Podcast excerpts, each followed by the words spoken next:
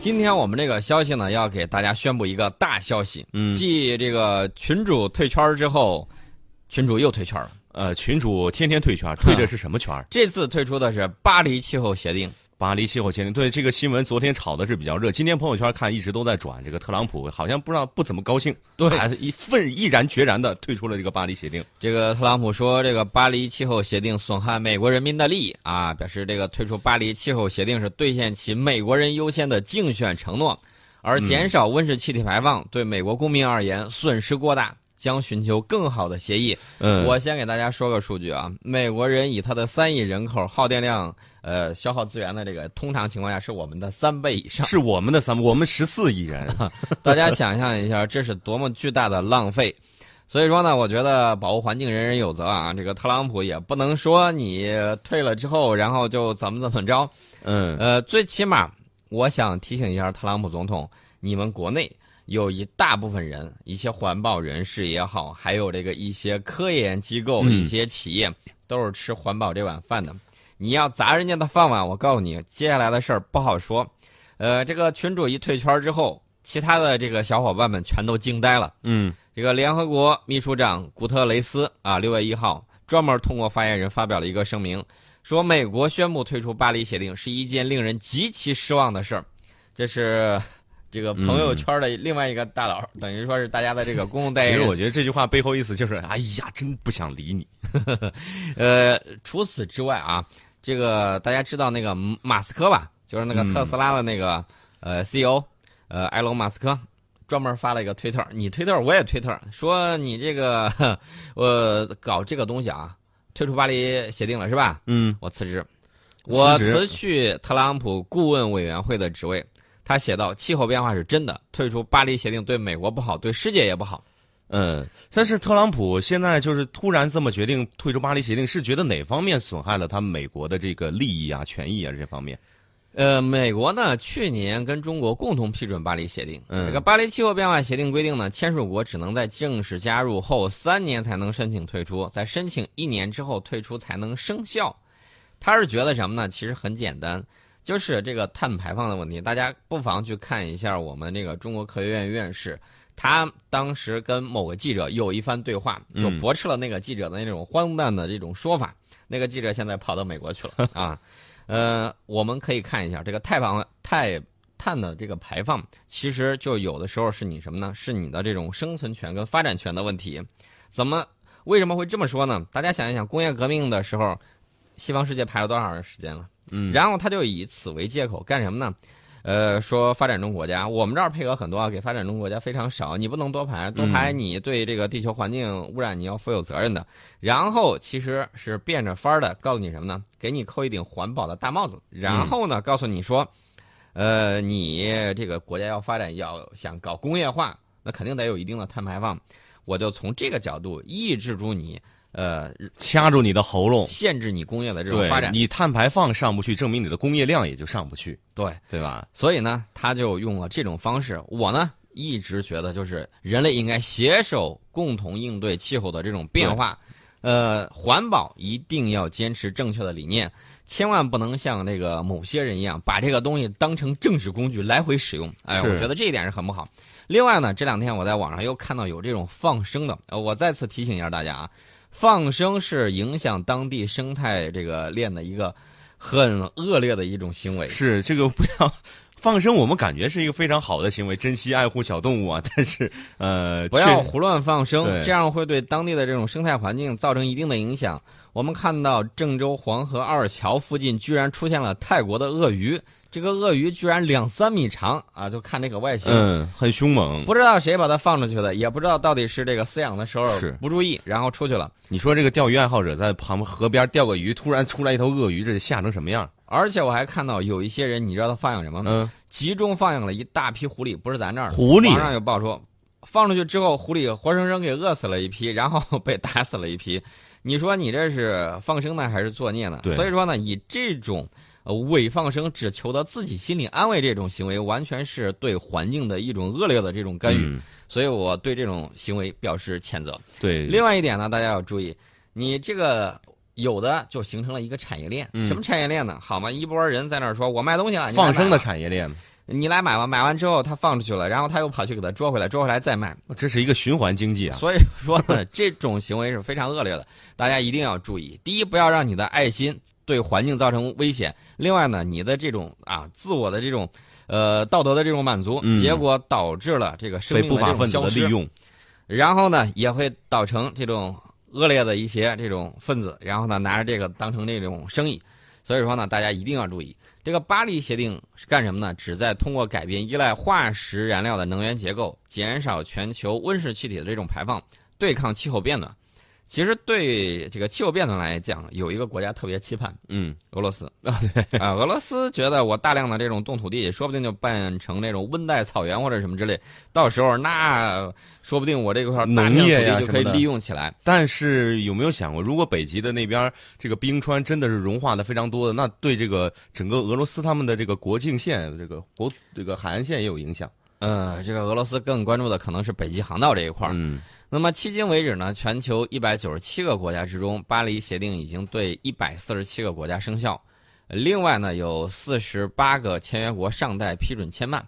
它为世界各国定下了定下了一个硬指标，这个硬指标就是以工业化之前的世界气温为基准，把全球平均温度升幅控制在两摄氏度以内，或者说更进一步，把这个气温升幅控制在一点五摄氏度以内。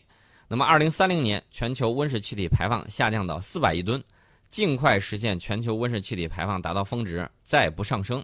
呃，这就是这个他们的一些想法。然后，缔约国呢以自主贡献的方式参与全球应对气候变化行动，发达国家将继续带头减排，并加强对发展中国家资金、技术和能力的这种建设与支持。但是世界上最大的发达国家现在并没有带头，反而逃跑了。呃，反而跑了。所以说呢，大家可以看到，继上一面自由贸易的大旗，然后欧洲说你来扛。现在我估计这个全球啊，全球这种应对气候变化行动的这个大旗，估计也要由我们来扛了。呃，这个呢，就是身上的担子够重啊。盟主退圈之后的这种典型的这种表现。嗯其实特朗普呢最近很忙，为什么很忙呢？他后院失火，他后院儿反正现在一直都没有安生过，从他上台之后，上台之时有一个通俄门，嗯对吧？通俄门就把他之前的那个顾问啊、给弄走了。最近一段时间呢，这个通俄的风暴又把白宫的通信主任给卷走了。呃，这个人又是干嘛了？这个人， 特朗普本来是这个出访的，嗯，出访回去之后发现后院失火。这个美国情报机构还有国会对白宫团队是否通俄的调查已经推进到他的女婿兼高参这个库什纳的身上。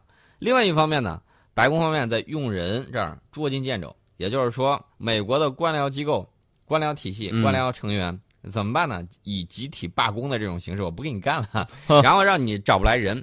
到三十号的时候，上个月三十号，白宫的通信主任麦克杜克向美国这个 CNN 证实，他已经于五月早些时候向白宫提交了辞呈，因为他们也觉得压力比较大， 呃，实在干不下去的话，可能会什么呢？可能要与整个这个体系为敌，干脆算了吧，我走人，过两年还是一条好汉，不玩了。 不玩了。呃，然后呢，这个你就看到美国的媒体在集中火力在怼谁呢？在怼特朗普的女婿库什纳。这个人怎么了？这个人他说，库什纳在去年十二月曾经与俄罗斯驻美大使，呃，基里呃基斯利亚克会晤，商讨在这个特朗普过渡团队与莫斯科之间建立秘密沟通渠道。所以说，通俄的这个人核心是他的女婿，嗯、嗯、可不可以这么讲？大家都知道，你先要这个打游戏啊，嗯，你打到最后大 boss 之前，嗯你要打一堆的这种小兵怪小将，对吧？嗯？呃，其实呢就是剪除羽翼，哦把它给孤立起来。然后呢，这波人打的就是这个算盘，所以说呢，他们就把各种啊里通外国的这种嗯通俄啊，基本上可以换成为里通外国这四个字儿，干什么呢？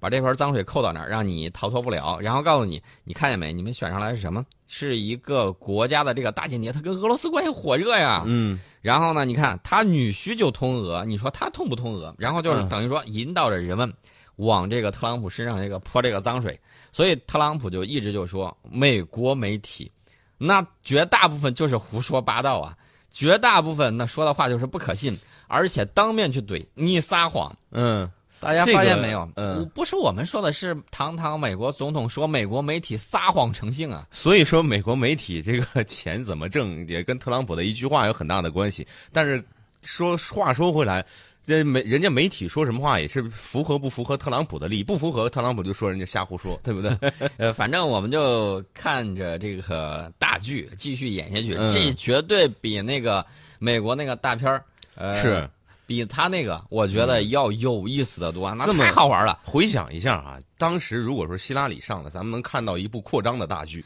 不好现说在现在是特朗普在这儿，我们能看见一部内斗的大剧。你提呃到希拉里，我嗯告诉大家，希拉里最近可是有动作呀。希拉里出来这个开始演讲了，然后呢，他怼了一圈人，嗯包括让他这个呃最后没有当成总统的那一波，嗯，说民主党内没有人支持他，呃没有支持到最然后，后啊连自没有己人也怼了。啊，连自己人怼，还怼了美国的这个前情报机构，说这家伙最坏了，两面人呢。嗯，呃，怼完了之后，他，你发现没有？他在哪个节骨眼儿？就在疯传要弹劾特朗普这个事儿出来的时候，嗯他他信出心现满了满他出现了。我我估摸着这个 竞选总统这个还打算再演这个续集续，集第二季，所以我觉得特朗普的后院起火，呃，总是跟这些人有着千丝万缕的联系。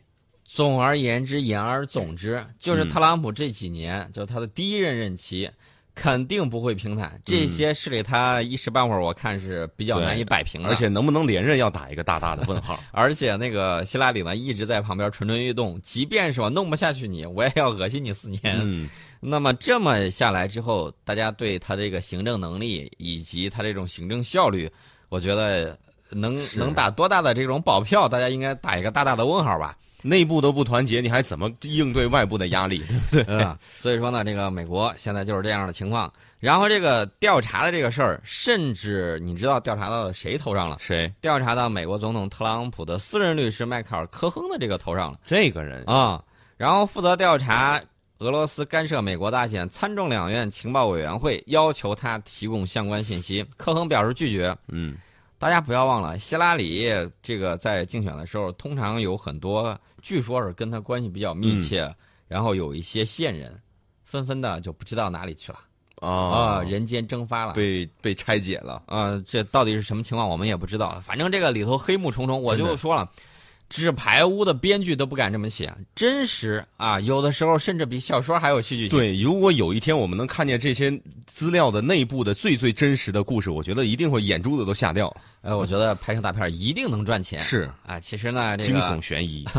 美呃，特朗普的私人律师科亨就说，到目前为止，没有任何证人、文件或证据将他与所谓的俄罗斯阴谋联系在起来。然后他说，这并不奇怪，因为根本就什么都没有。你知道希拉里怎么说吗？嗯希拉里说，还埋怨了普大帝，说有一千个俄罗斯黑客，说是俄罗斯的情报人员帮助特朗普上台。我在想，啊这个你能不能说个数？最起码有整有零呗这。一千个俄罗斯的黑客，我我倒觉得这个数字像是信口一说。另外，俄罗斯的黑客这么牛吗？就美国的什么 FBI 呀、CIA 呀、就就就真没有办法应对这些黑客吗？不是从不是说自己是世界上最牛的这个什么什么啊信息技术的国家吗？呃，所以说呢，这个就等于说是以子之矛攻子之盾。他说我我们我们国家这个网络防御系统特别厉害，嗯我们我我们国家的这个网络进攻武器特别牛。但问题是你为什么就被俄罗斯干涉？对你这不是在自己打自己脸？说连自己竞选个吃肉总不行吗统这么大个事儿都被俄罗斯给干涉了，你说你的这个盾也特别坚固，矛也特别锋利，谁信呢？而且大家可以看到啊，这张网在一步一步的这个网向特朗普及其他周围的人。嗯我们刚才说到了他的这个通信总管，然后呢，之前的那个呃，他的那个战略顾问，现在呢又是他的私人律师。你知道还有谁吗？嗯除了他的女婿之外，还有他的密友，他的一个好朋友。啊，好朋友也也发现了，呃，他不，他好朋友出现另外一个事儿了，嗯，说你是不是逃税了呀？谁逃税？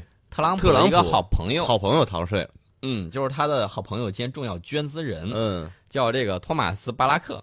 他呢涉嫌出售度假庄园的时候，巨额逃税一点七亿欧元，在意大利受到了调查。嗯，意大利，嗯，因因因为这个人很有意思，一方面他给特朗普出资，另外一方面呢，他是特朗普在白宫外的非常重要的顾问，所以说呢，呃，大家看到你不是给特朗普选举提供助力吗？嗯，你还影响到特朗普的中东政策吗？成，把你先搞臭再说。你说你逃税漏税，不管你真逃了还是假逃了，是吧？先把这个屎盆子扣你头上再说。大家就发现一步一步，我就说这一张大网是在网向特朗普总统。，对，剪除他的羽翼，搞嗯得他非要众叛亲离，身边没有一个得力的帮手之后，这个这个大 boss 也就好打了。到时候再任上第一期任上就遭弹劾的，我觉得那就成为美国的一个大新闻了，绝对是，非常有意思的事儿。呃，但是呢，这嗯都是人家自己家的事儿啊，我们只是把人家自己的事儿拿出来说了一下。呃，我们不干涉别国内政。但是其实有时候家长里短说出来也挺好玩的。嗯，我们再看一看他的盟友，这个特朗普呢，之前参加了北约峰会，也参加了 G 七峰会。这个默克尔总理不是也去了吗？嗯，默克尔总理二十八号的时候很很幽怨的发了一些牢骚。为什么这么说呢？因为默克尔说，我们与美国能够彼此完全信任的时代，在一定程度上已经过去了。我觉得这话说的太文艺了。嗯呃要我理解，人家都偷听你手机多少年了，对，是吧？这还你还能信任他？这种是还不是啊互相信任的时代已经过去了。然后他说了一句话，嗯其实这个呢，倒是德国当年的这种野望，也是他当年的一种想法。当年他以是错误的形式嗯要去实现这种雄心壮志，但是现在呢，他借着这个机会说出来他想说的话。什他么？说：“欧洲人，我们欧洲人必须真正掌握自己的命运嗯啊！这是个有驻军是吧？嗯，不。好掌握自己是吧？对，所以问题就在这儿了啊。那么之前盛传媒体啊，西方媒体爆料说，特朗普会见欧盟委员会主席容克等人的时候，曾经说德国真坏，太坏了。他指责德国向美国每年出售数以百万辆的汽车。我在想一个问题啊，嗯，你有本事把自己汽车做好呗，对你最先把汽车这个怎么说呢？汽车流水线是嗯你先发明的，大规模生产也是你做的。后来你不愿意去生产这种低端的这种东西对啊，或者说不愿意去干这种后下来力觉气得的活做儿，实体工业这个太不挣钱了，还不如资金这个。所以他就咱们就能发现，美国中了什么样的股呢？嗯，金融，对，这是饮鸩止渴。金融是干什么？金融是为实体经济提供润滑剂的，让实体经济、让制造业发展的越来越好。呃，结果最后把这个润滑剂当水喝了。呃，结果呢，这个他不光是当水喝了，他把金融这个东西当成了一个漂浮在上面的一个东西，变成了他的嗯主宰。为什么呢？挣钱快呀！对，我给大家举多次举过例子，人家白手套怎么挣钱呢？某年某月某一天，我要打某国，嗯，我提前埋伏起来，这个战争一旦开始，会有什么样的这种，呃，石油啊，还有这个贵金属啊，嗯还有一些矿产呐、会不会飙升啊？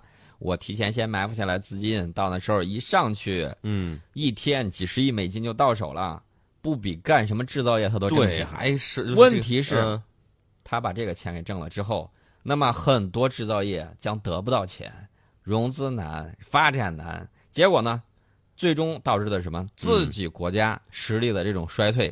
你让他造高铁，哎呦，造不了啊，弄不成嗯啊！我的这个，呃，还有高速公路，还有这个什么，还有这个飞机，嗯，民航业啊造不想船让我业弄，对吧？各种各样的。所以说呢，他就是各种折腾。对某些一小部分人来说，嗯他挣了大钱，但是对整个国家来说，损害的是绝对大多数人的利益。